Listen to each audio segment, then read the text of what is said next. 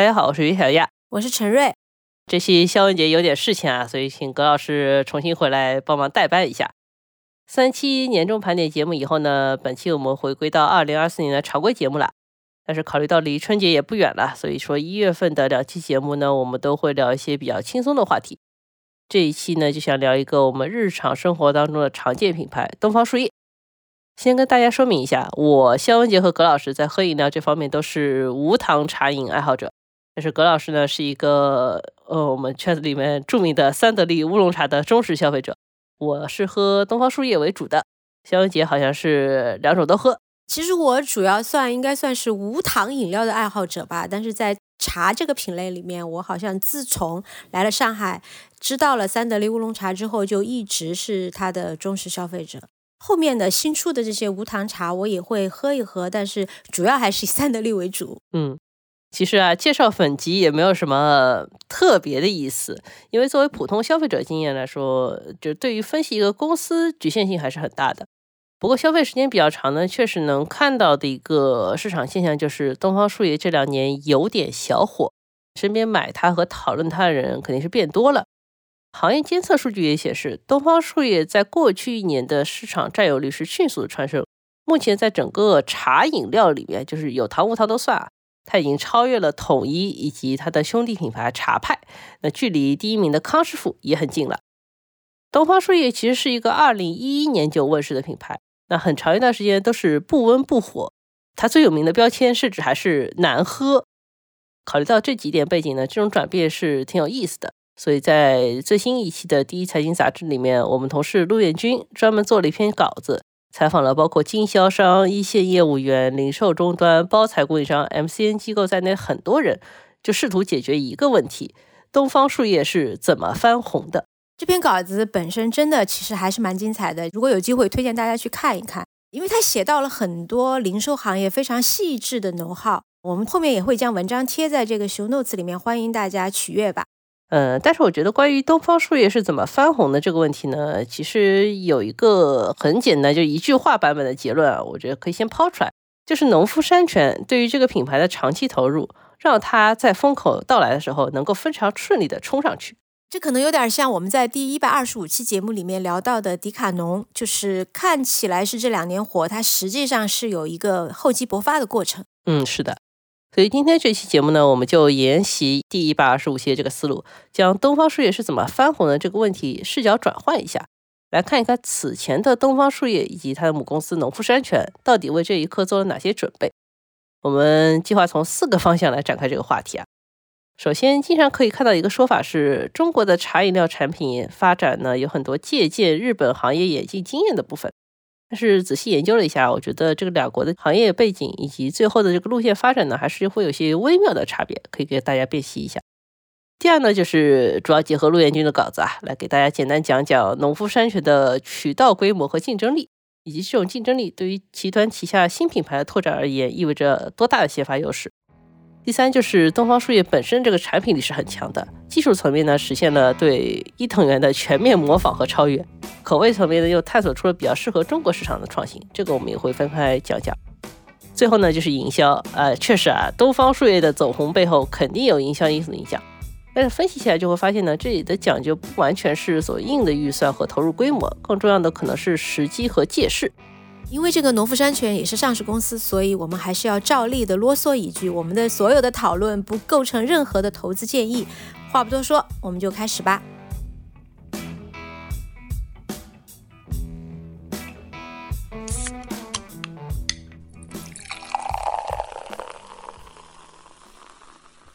这里是商业就是这样。那首先是第一部分，就是行业背景。据说农夫山泉的创始人钟闪闪这个人本身就是非常偏爱东方树叶这个品牌的，个人层面对于品牌的发展长期关注，而且长期有信心。估计这也是东方树叶这样一个在集团内部一直边缘了十来年的这样一个产品，但是没有被砍掉的一个重要的原因吧，对吗？嗯，确实啊。不过钟闪闪本人呢，对于农夫山泉旗下各条业务线的布局呢，我觉得可以很明显看出对于日本同行的复刻感。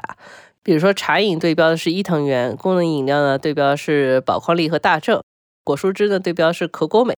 感觉是拿着人家市场探索出的最优解决方案在抄啊！啊，这里先跑个题啊，我不知道有没有听友记得农夫山泉其实还出过一个功能饮料系列，就是它叫尖叫，有红色、蓝色和绿色三种颜色的瓶身。我个人其实是很喜欢当中那个红色的那一瓶，其实是一种很奇怪的淡淡的人参口味吧。有一种怪怪的好喝，其实这么多年我一直很爱喝它，只要看到就会买。不过，但现在是越来越少看到了。尖叫我记得，但是这个口味我好像只试过一次，确实太怪了，我就放弃了它。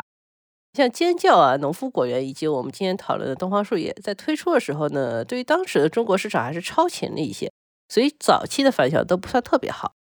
另外有个问题啊，就是我们前面提到的，就是中国真的能直接照抄日本经验吗？因为两个国家在饮料行业的演进过程上面走的好像不是完全同样的路线。带着这个基础的疑问呢，我看了一下日本清凉饮料协会从一九七零年到二零二一年的一组统计数据。日本确实是个很神奇的国家，这个大大小小的行业可能都有自己的一个行业协会。这个清凉饮料协会，顾名思义呢，就是它会管各种在冰柜里面卖的这种瓶装饮料。嗯，反正是个行业协会啊。那关于整个行业的发展呢，就是这组数据提供了一个事实，就是日本市场上面各类饮料出现的先后顺序，应该是先有碳酸饮料的发展，其次是瓶装咖啡，然后是茶饮，最后是包装饮用水。告诉你觉得怎么理解这个顺序比较好呢？哎，你怎么开始考我了？呃，可能是不是比如说这个日本在战后的生活，因为它全面西化，就是所以这个碳酸饮料和咖啡就先火起来，然后呢就是啤酒。那现在日本茶饮料的两个大的主要的品牌，可口可乐和三得利，其实都是跨界过来的。但是包装饮用水这么晚才变成一种主流的商品，这个是不是又是跟日本的它自来水就可以直饮？会有点关系。关于包装饮用水为什么这么晚才出现在日本市场，我也没有很明确的结论。但是我觉得顺序确实是有点关键的。在日本市场上面，茶饮料要比它的包装饮用水早诞生了接近二十年，等于很大一部分所谓淡味饮品，就是稍微有点点味道或者没有味道这种饮品的需求呢，其实是被茶饮先占领的。饮用水作为一个后发的部分呢，要去切的是传统茶饮的这个市场蛋糕。那反过来看，中国市场同样是先发展了碳酸饮料和啤酒，但此后发展起来就是包装饮用水，然后才是茶饮，最后这种瓶装咖啡产品一度都是发育不良，到现在也不是很好。钟闪闪自己也说过一句话：水产品在饮料行业当中永远不可能衰败，因为没有比水更廉价和更健康的饮料了。其他产品想去竞争这个非常稳定的市场盘子是很困难的。对的，其实包括做水的公司，如果他想去跨界做一些别的饮品，他也有很好的这个成本基础打底的。对成本这个点，我们后边还会提到。除了行业这个发展顺序呢，中日两国在茶饮文化层面也有微妙的差异。在日本呢，茶叶的文化属性很高，它作为礼品可能比较多，或者是奢侈消费品，不太是视作是日常消费品。而在中国呢，茶叶的价格带是非常宽的，既可以小众又可以大众。还有一点就是，日本对冰饮的接受程度很高，其实也是生活方式西化的一种体现。像乌龙茶以及大麦茶这种代用茶呢，都是以冰饮为主。而中国呢，显然还是喝热饮为多。我觉得东方树叶最早遇冷呢，也有这部分原因，因为大家可能都没有喝冷的纯茶的这个习惯，可能还是更习惯在一个。大瓷杯里面，或者在一个保温杯里面，就是那种有漏网的这种保温杯里面泡一点茶叶，然后用这个热水冲泡，一喝可以喝一天，对吧？嗯，对的，那个茶叶有可能还很多啊。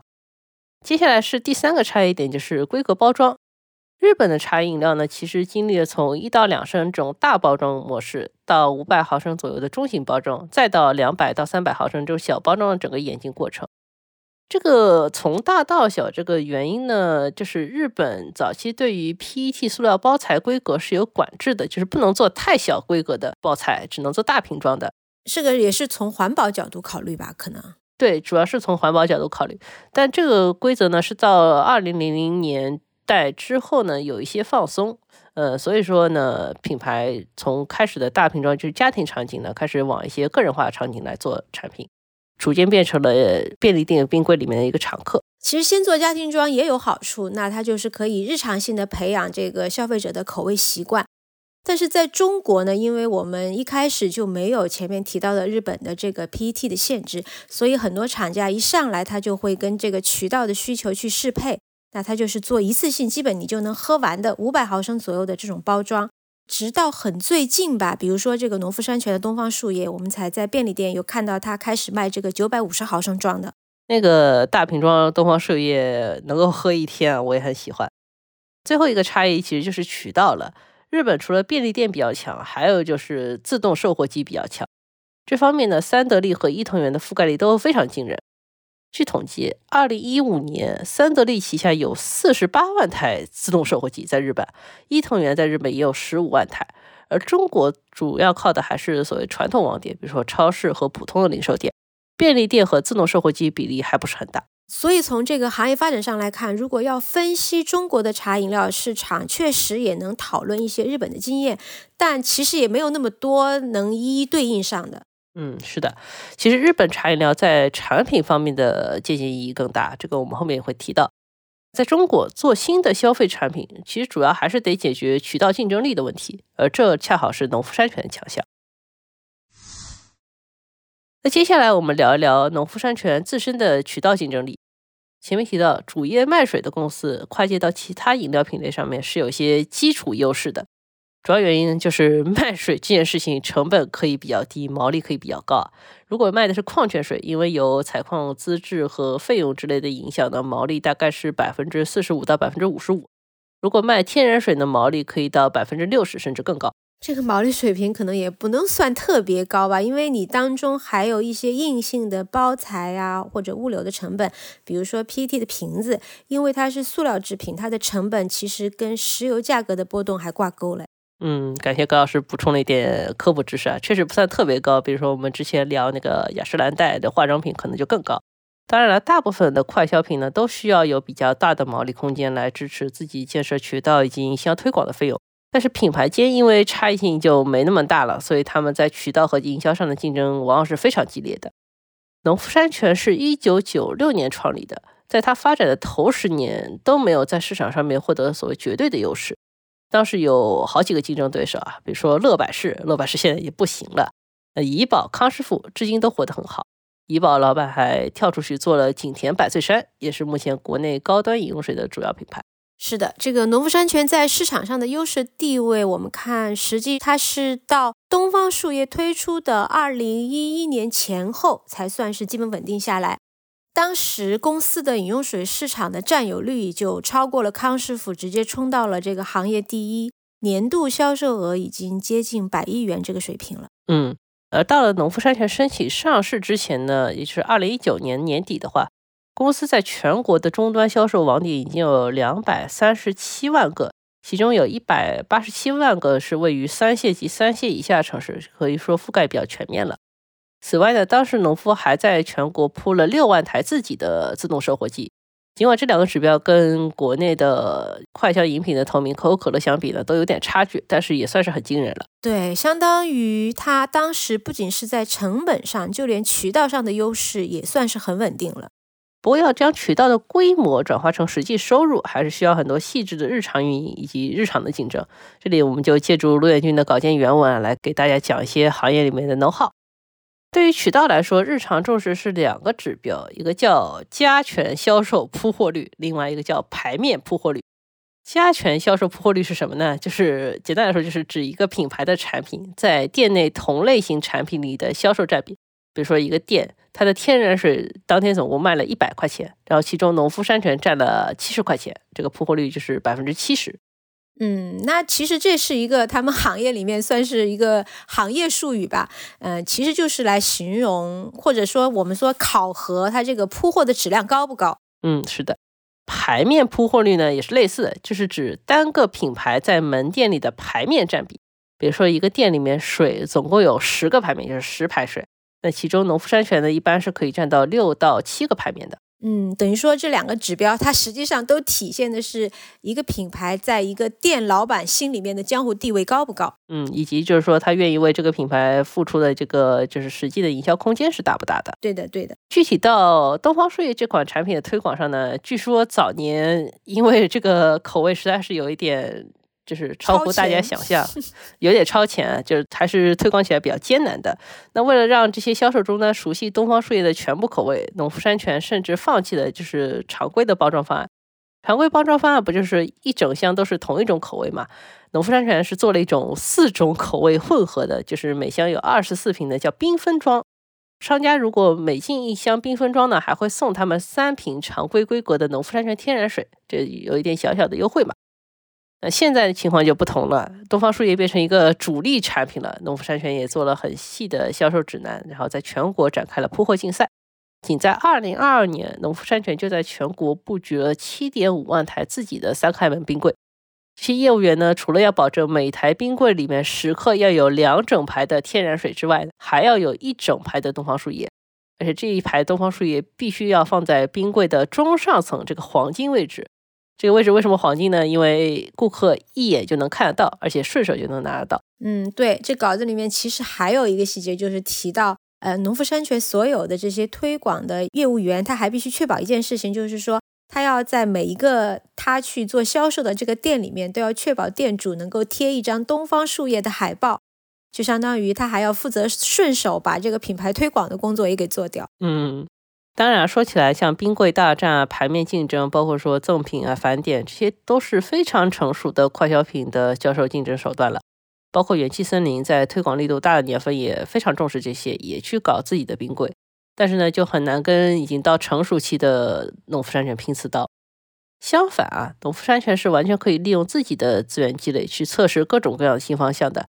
东方树叶或者说茶饮只是其中的一个，其他像果蔬汁啊、果汁、功能饮料、含气饮料，这个都可以放到自家的冰柜里面，给一些机会试一试嘛。其实，在茶饮这个方向里面，是试出过成功案例的，就是茶派。如果把农夫山泉的财报数据和一些公开信息结合起来，可以发现，茶派在二零一七年到二零一九年，对于整个公司的茶饮料业务收入的贡献率是非常高的。像二零一九年，整个公司的茶饮料收入是三十一点三八亿元，而其中茶派据说就超过了三十亿元。呃，那就等于是说，跟那个时候的茶派相比呢，东方树叶还确实是非常非常边缘吧。嗯，那相当于就是一个年收入三十亿元和一个年收入一亿元的品牌对比啊，差不多。那现在城投变化大王旗，整个行业里面，今年对于东方树叶的关注，主要也是因为它在整个农夫体系里面，竟然实现了对于茶派的反超。据说这也是钟闪闪本身非常关注的一个指标，就是无糖茶的市场占有率什么时候才能超过有糖茶？结果他就等到了。好，我们讲完了行业和渠道，接下来就回到东方树叶这个产品本身，来看看它自己的创新之处。其实，在研究中日茶饮料行业发展的时候，你会有一个很强烈的感受，就是说东方树叶这个品牌，它跟伊藤园确实是有一点像。嗯，伊藤园在中国市场的存在感很低啊，但是在日本的行业市占率其实是很惊人的。它跟可口可乐和三得利的茶饮业务都是相当的，这三家都是各占大概百分之二十三到百分之二十四，相当于三家合计能吃掉百分之七十以上的市场份额。而且伊藤园也是日本瓶装茶饮料的开创者，第一瓶听装的乌龙茶、听装的绿茶、PET 瓶装的绿茶以及可加热的 PET 瓶装绿茶，都是伊藤园研发出来的。在这个从罐装到瓶装的转轨阶段，伊藤园它还是从技术层面解决了很多实际的问题。你比如说，这个茶汤它长时间常温放置，它容易出现一些氧化带来的，比如变色、变味、腐败，或者说沉淀物等等。其中光是这个氧化问题，伊藤园它针对它的这个相关的技术研发，可能就已经做了十多年。那到了东方树叶手上呢，首先就是要做到对日本经验的全面学习。东方树叶是开始阶段就引入了一条价值两亿元的无菌冷罐装产线，当时在国内是很领先的。官方说法是，这条产线可以做到生产一百万瓶饮料不会有一瓶被微生物污染。这次陆彦军也采访了一位专业的包材供应商，也就是做这个 PET 饮料瓶的一个技术经理。他了解到的信息是，如果无糖茶不添加任何防腐剂，需要采用更高的灭菌等级，那灌装区域的洁净程度呢，也要达到一个所谓制药环境的水准。不过据说，因为这个东方树叶它早期的销售情况不是不太好嘛，所以这条非常贵的这个产线，它即使是在销售的旺季，每个礼拜也只能开两天，很可怜的。所以呢，这个。呃，公司它之后就是将这个闲置的产能就用来做一些别的事情了，那就比如说用来测试或者迭代茶派，还有比如说大家可能很熟悉的它的 NFC 系列，就是果汁系列这一类新产品，所以也算是没有特别浪费吧，物尽其用了。物尽其用啊！那前面提到了防腐剂，目前东方树叶的配料表里面是有碳酸氢钠的，俗称小苏打，以及维生素 C。这两项添加剂呢，都不是完全的防腐用，而是防止茶汤氧化，同时调节酸碱度的。从配料表干净的标准来说呢，也是比较过关的。解决了茶汤本身的技术难题以后呢，东方树叶就开始在日本的案例身上寻找一些可以超越的点。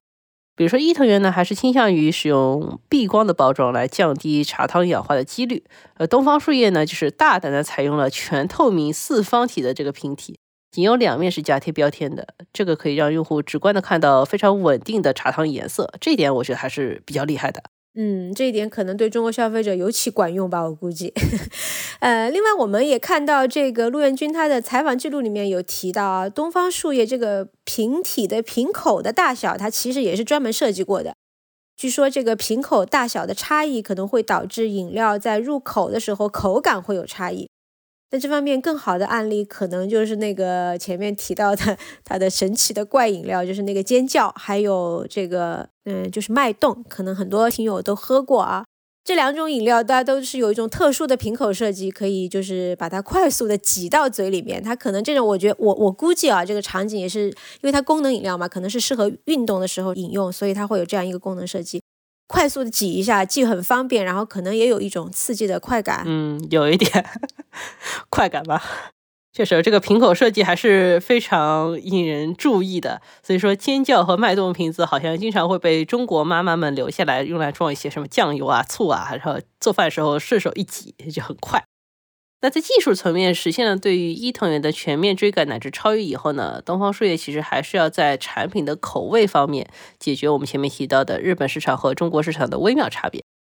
如果看目前的日本茶饮料，会发现，呃，像传统的乌龙茶和绿茶是非常稳定的品类。大的产品创新主要就是两个方向，一个就是有调节血脂、强化膳食纤维之类偏保健方向的改良。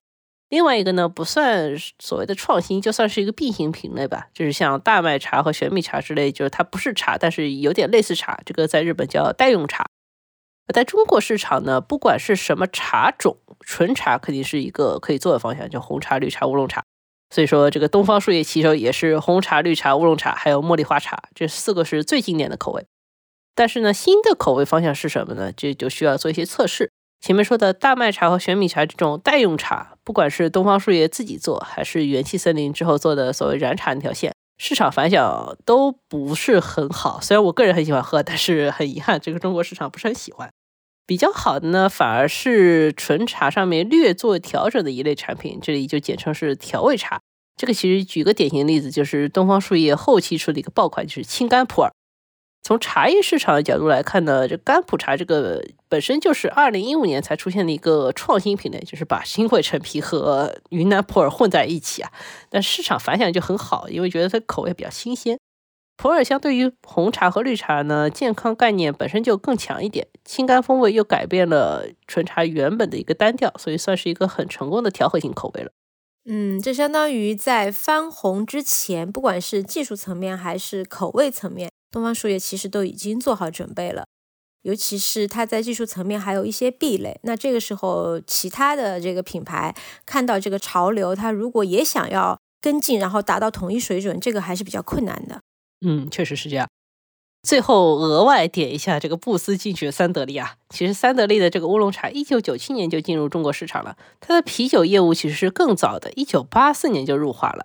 但是因为它的这个啤酒和乌龙茶在华东地区的开局过于顺利，很长一段时间都没有像样的竞争对手，就导致三得利在中国长期是安于现状，没有往全国市场扩张。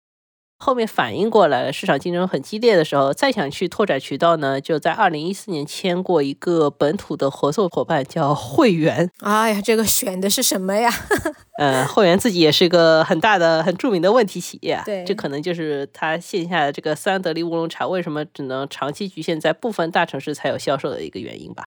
嗯，但怎么说呢？我觉得这个口味的忠实度还是可以培养。其实这两三年，我们看到三得利它也出了一点新品吧，就比如说什么橘皮乌龙，还有茉莉乌龙茶这样的新口味。但我个人吧，还是更喜欢无糖原味。好，最后一个部分，我们就来聊一下东方树叶起飞前的最后一个助力吧，那就是营销。其实，在当下的这个消费品市场，那种无缘无故的突然走红是越来越少的。一定有或者强或者弱，或者是比较显著或者比较隐形的这个营销在里面。当然，这个前提呢，还是要品牌懂得掌握分寸，同时消费者也不能太天真。嗯，主要是消费者不能太天真。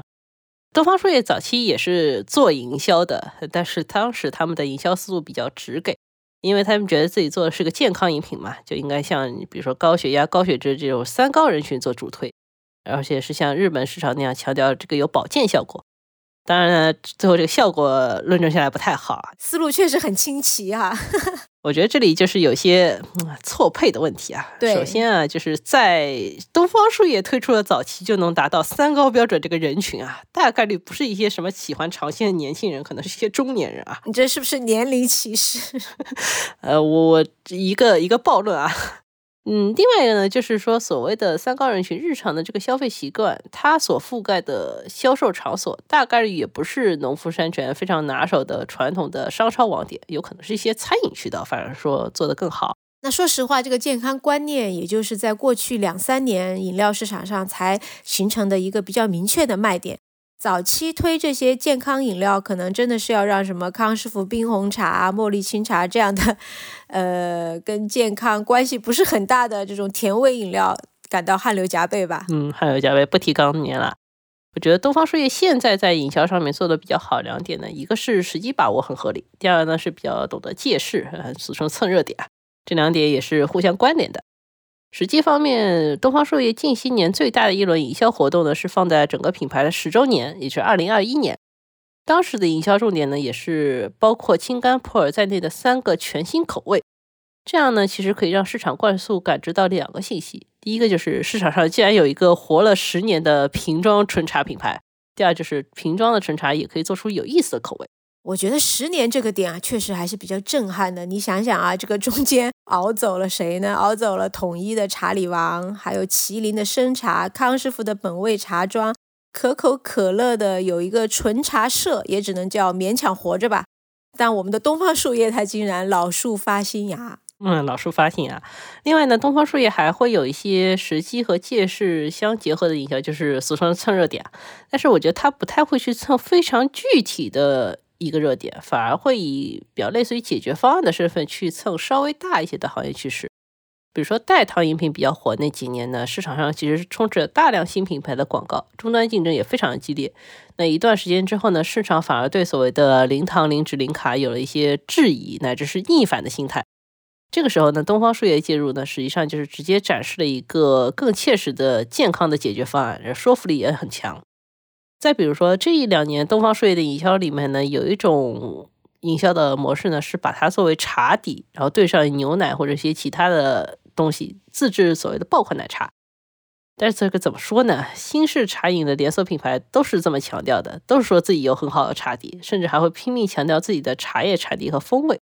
但是对于消费者来说呢，这个新式茶饮营销过后，就会导致一个很实际的问题：排队太久，我喝不到。所以说呢，东方树叶 DIY 呢也变成了一个所谓的解决方案。嗯，其实，在你前面讲的这两个场景当中，都有一个前提，那就是代糖饮品和新式茶饮，它真的已经就是走红到大众消费者都有感知的地步了。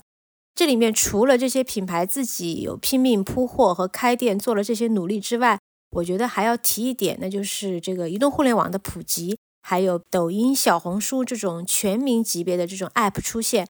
这就让品牌呢，它有机会跳出以前传统的媒介和线下渠道，用更低的成本去尝试一些新的营销方案，然后在更短的时间里面创造一些话题的潮流。在这个方面，东方树叶肯定是受益者。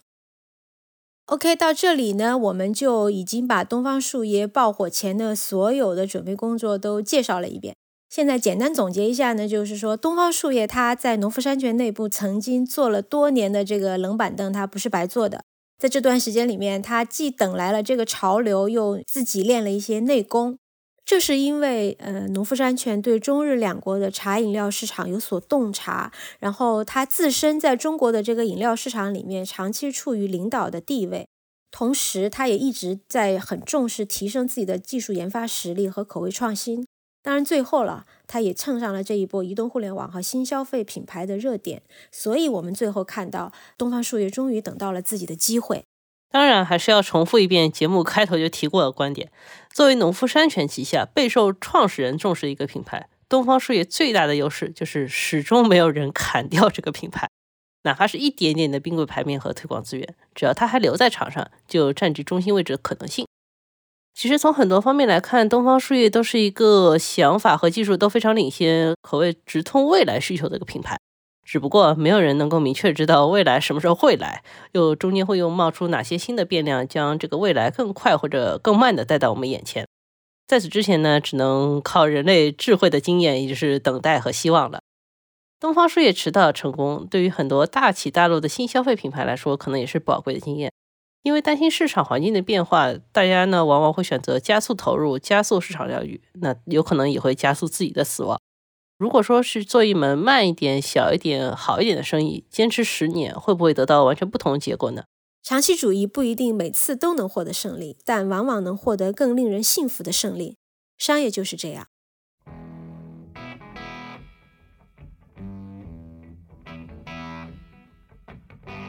感谢收听这一期的《商业就是这样》，你可以在各大播客平台收听我们的节目。如果喜欢我们，可以在苹果播客内点击关注。也可以在小宇宙平台给我们打赏，就会对我们很有帮助。期待你在各个平台与我们交流，下期见。